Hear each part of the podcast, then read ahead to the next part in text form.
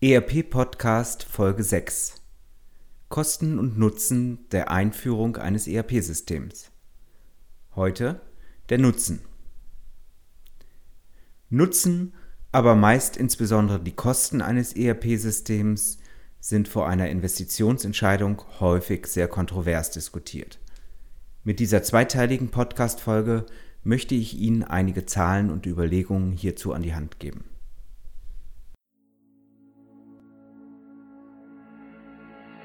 Herzlich willkommen zum ERP-Podcast, dem Podcast für alle, die sich aktiv mit dem Einsatz und der Gestaltung von Unternehmenssoftware und den daraus entstehenden Veränderungen und Potenzialen in Unternehmen auseinandersetzen wollen. Mit diesem Podcast möchte ich Sie mit eigenen Gedanken und Interviews bei der Gestaltung moderner IT-Konzepte nebenbei, also zum Beispiel beim Spazierengehen oder Autofahren, begleiten. Damit möchte ich Ihnen in dieser von technologischen Veränderungen geprägten Zeit Informationen anbieten, die sich in Zeitschriften, Fachbüchern und wissenschaftlichen Artikeln in dieser Form nicht darlegen lassen und für die sich im hektischen Alltag ohnehin nicht die Zeit findet. Mein Name ist Axel Winkelmann. Ich bin Professor für Betriebswirtschaftslehre und Wirtschaftsinformatik an der Universität Würzburg.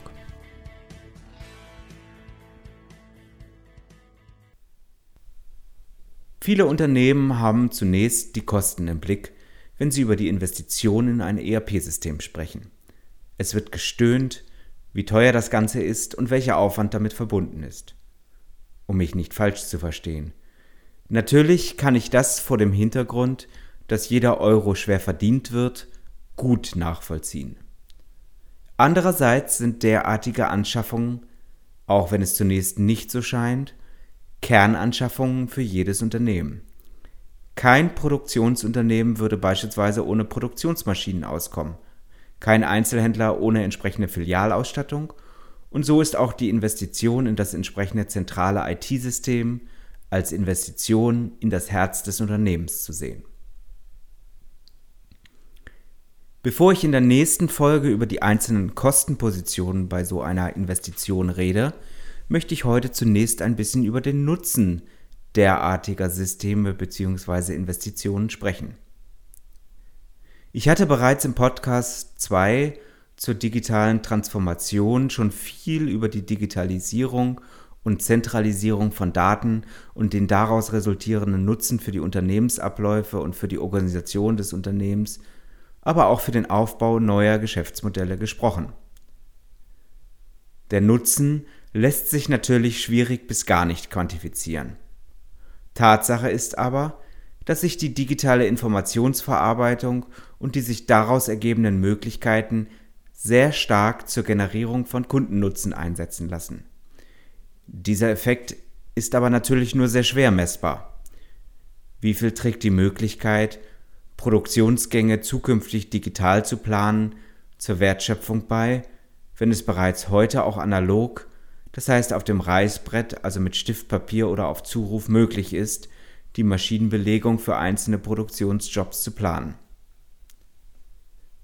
Eine wesentliche Frage ist daher, wie viel besser und wie viel kundenorientierter lassen sich bei ganzheitlichem Datenzugriff die Kunden bedienen. Natürlich kann ich in diesem Podcast nicht einzelnen Firmen und deren Probleme, die aus einer ungenügenden Datenhaltung resultieren, nennen. Schließlich will kein Unternehmen in der Öffentlichkeit derart genannt werden. Aber schauen Sie doch einmal selbst, zum Beispiel auf Ihre Lagerbestände. Bestellen Sie wirklich optimal im Sinne von niedrigen Bestellkosten oder der Vermeidung von Lagerengpässen? Oder ist bei den Lagerbeständen noch die sogenannte Luft nach oben? Inwieweit fließen Weltmarktpreise für einzelne Rohstoffe oder aktuelle Stromkosten mit in die Überlegung ein, wann welche Maschine mit welchem Produktionsvorgang belegt werden soll? Sind Sie wirklich in der Lage, für einzelne Produkte die in Ihrem Unternehmen anfallenden Kosten auf Knopfdruck auszurechnen? Oder haben Sie auch schon einmal Ihre Ware unter den tatsächlich verursachten Kosten an den Kunden weitergegeben? Sehr häufig passiert gerade in mittelständischen Unternehmen viel mit Bauchgefühl. Neulich war ich bei einem Mittelständler, der mir sagte, Herr Winkelmann, wir müssen jetzt in Digitalisierung und damit in Transparenz investieren, denn zurzeit läuft sehr viel in meinem Unternehmen über mein Bauchgefühl. Aber dieser Bauch wird in fünf bis zehn Jahren nicht mehr hier sitzen. Es wird eine neue Generation von Managern in das Unternehmen kommen, die nicht wie ich das Unternehmen über Jahrzehnte aufgebaut haben. Derartige Transparenz kann nur über die Zentralisierung von Daten bei zugleich dezentraler Nutzung erfolgen. Und dieses ist nur digital mit Hilfe geeigneter Unternehmenssoftware, also ERP-Systemen, möglich. Ich gebe zu, derartige Nutzeneffekte sind individuell und lassen sich nicht pauschal beantworten. Anders hingegen sogenannte Rationalisierungseffekte. Gerade in großen Unternehmen werden diese Nutzenvorteile exzessiv zur Belegung der Anschaffungswürdigkeit herangezogen. Es ist natürlich Blödsinn zu sagen, bestimmte Automatisierungen sparen am Tag 17 Minuten im Sekretariat. Denn effektiv wird hier nicht gespart, da die Sekretärin vermutlich einfach nur mehr Zeit zum Kaffee kochen oder für ein Päuschen zwischendurch bleibt. Wenn aber zum Beispiel durch das digitale Vorliegen die Kundenrechnungen digital versandt werden können und die Rechnungen als offene Forderungen automatisch verbucht und im Abgleich mit den Online-Konten später automatisch in der Buchhaltung als bezahlt angesetzt werden können, dann ergibt sich daraus schnell ein sehr großes Einsparpotenzial für das Unternehmen, weil weniger Mitarbeiterressource in der Buchhaltung notwendig ist. Damit will ich nicht dazu aufrufen, an allen Enden des Unternehmens Mitarbeiter zu entlassen. Ganz im Gegenteil, diese Mitarbeiter müssen nun keine nicht wertschöpfenden Tätigkeiten mehr durchführen und sind damit in der Lage, neue Aufgaben im Unternehmen zu erledigen. Natürlich führen die Effizienzsteigerungen auch dazu, dass mittelfristig weniger Mitarbeiter im Unternehmen für die bisherigen Tätigkeiten benötigt oder nur kürzer benötigt werden. Dieses ist aber eine Tendenz, die wir bereits seit Anfang der industriellen Revolution beobachten können und die uns im Rückblick keineswegs unangenehm ist. 1825 lag die wöchentliche Arbeitszeit bei sehr harter körperlicher Arbeit noch bei 82 Stunden bei einer 7-Tage-Woche und sank dann bis Mitte des 20. Jahrhunderts auf etwa 50 Stunden bei einer 6-Tage-Woche. Heute sind wir bereits bei 35 bis knapp 40 Arbeitsstunden bei einer 5-Tage-Woche. Ich vermute, dass dieser Trend bis Ende des nächsten Jahrzehnts im Durchschnitt vielleicht sogar zu einer 20 bis 25 Stunden Woche an wenigen Wochentagen führen könnte, auch wenn derzeit noch nicht klar ist, wie sich der zusätzliche Wohlstand bestmöglich verteilen lässt. Erste Gedanken hierzu habe ich bereits in der ERP Podcast Folge 1 dargelegt. Gehen wir bei der Rationalisierung beispielsweise von einem Gehalt eines Sachbearbeiters von zum Beispiel 30.000 Euro aus und rechnen hierzu noch alle notwendigen Arbeitgeberleistungen hinzu, also mit zum Beispiel einem Faktor von ca. 1,7, das mag im Einzelfall differieren, dann kommen wir auf eine reale Einsparung von etwa 50.000 Euro im Jahr. Alles nur, durch eine bislang unnötigerweise manuell betriebene Tätigkeit, die sich mit Hilfe eines betriebswirtschaftlichen Softwaresystems, also eines ERP-Systems, durchaus automatisiert durchführen lässt.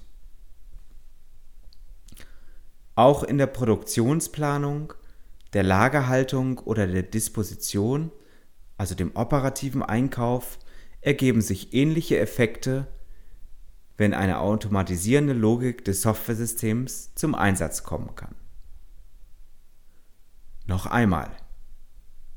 Mir geht es nicht darum, Stellen abzubauen oder Familienväter oder Mütter um Lohn und Brot zu bringen.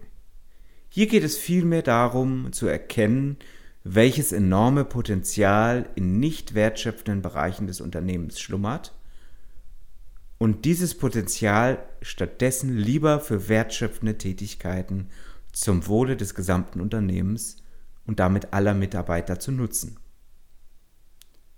Es darf an dieser Stelle aber auch nicht verschwiegen werden, dass die Einführung eines zentralen betriebswirtschaftlichen Systems auch zusätzliche Aufwände mit sich bringt.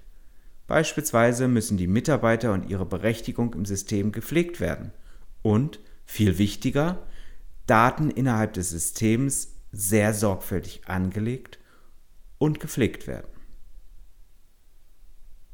Wo früher noch die Devise galt, ach, das passt schon, ist dieses mit einem übergreifenden System nicht mehr möglich. Ein einfaches Beispiel. Bei größeren Verkaufsangeboten im Einzelhandel wird häufig mit einer sogenannten Aufschlagkalkulation auf Basis des Einkaufspreises gerechnet. Das heißt, die Software berechnet beispielsweise den Einkaufspreis multipliziert mit 1,4, also 40 Prozent, um einen Verkaufspreisvorschlag zu erarbeiten. Die Software hat natürlich zusätzlich eine Logik, um die Preise Richtung psychologischer Schwellen, also die berüchtigten 0,99 oder ähnliches zu runden. Werden die Einkaufspreise aber nicht vernünftig gepflegt, dann kann als Resultat der automatisiert berechnete Verkaufspreis auch nicht wirklich überzeugend sein. In der Vergangenheit tauchten gerade in Online-Shops dann immer mal wieder Produkte zu 0 Euro auf, weil ein Produkt, das mit 0 Euro als Einkaufspreis im System hinterlegt wurde, entsprechend der Kalkulation mit 1,4 einen Verkaufspreis von ebenfalls 0 Euro ergibt. Ich gehe davon aus, dass derartige Probleme in den meisten ERP-Systemen heute nicht mehr vorkommen dürften, weil die Systeme entsprechend warnen würden. Aber es ist ein anschauliches Beispiel dafür, warum die sorgfältige Datenpflege so wichtig wird.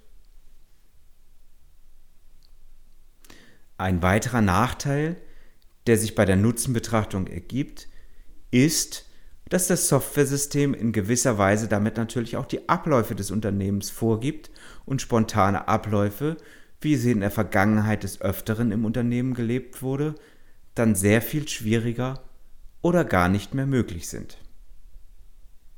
Dieses mag in dem ein oder anderen Unternehmen natürlich durchaus auch ein Vorteil sein.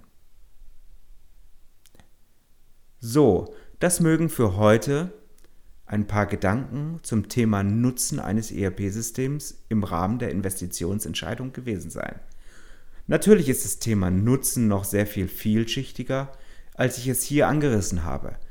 Dennoch hoffe ich, dass Sie einen ersten Eindruck von der Notwendigkeit einer derartigen Investitionsentscheidung erhalten haben. Natürlich lassen sich nicht sämtliche Nutzen eines ERP-Systems wirklich sofort und in allen Unternehmensgrößen realisieren. Heute Vormittag diskutierte ich beispielsweise länger mit einem Unternehmer eines 30-Personen-Produktionsbetriebs, von denen etwa nur 10 Personen zukünftig mit einem ERP-System arbeiten sollen. Es versteht sich fast von selbst, dass bei dieser Größenordnung der Aufwand für viele integrative Nutzenpotenziale die Kosten hierfür bzw. die finanzielle Leistungsfähigkeit des Unternehmens übersteigen würde. Hier ist sicherlich individuell abzuwägen. Sollten Sie hierzu Ideen oder Gedanken mit mir teilen wollen, so können Sie mich jederzeit gern über meine Webseite www.erp-podcast.de erreichen. Ich freue mich auf Sie. In diesem Sinne, keep connected. Herzlichst, Ihr Axel Winkelmann.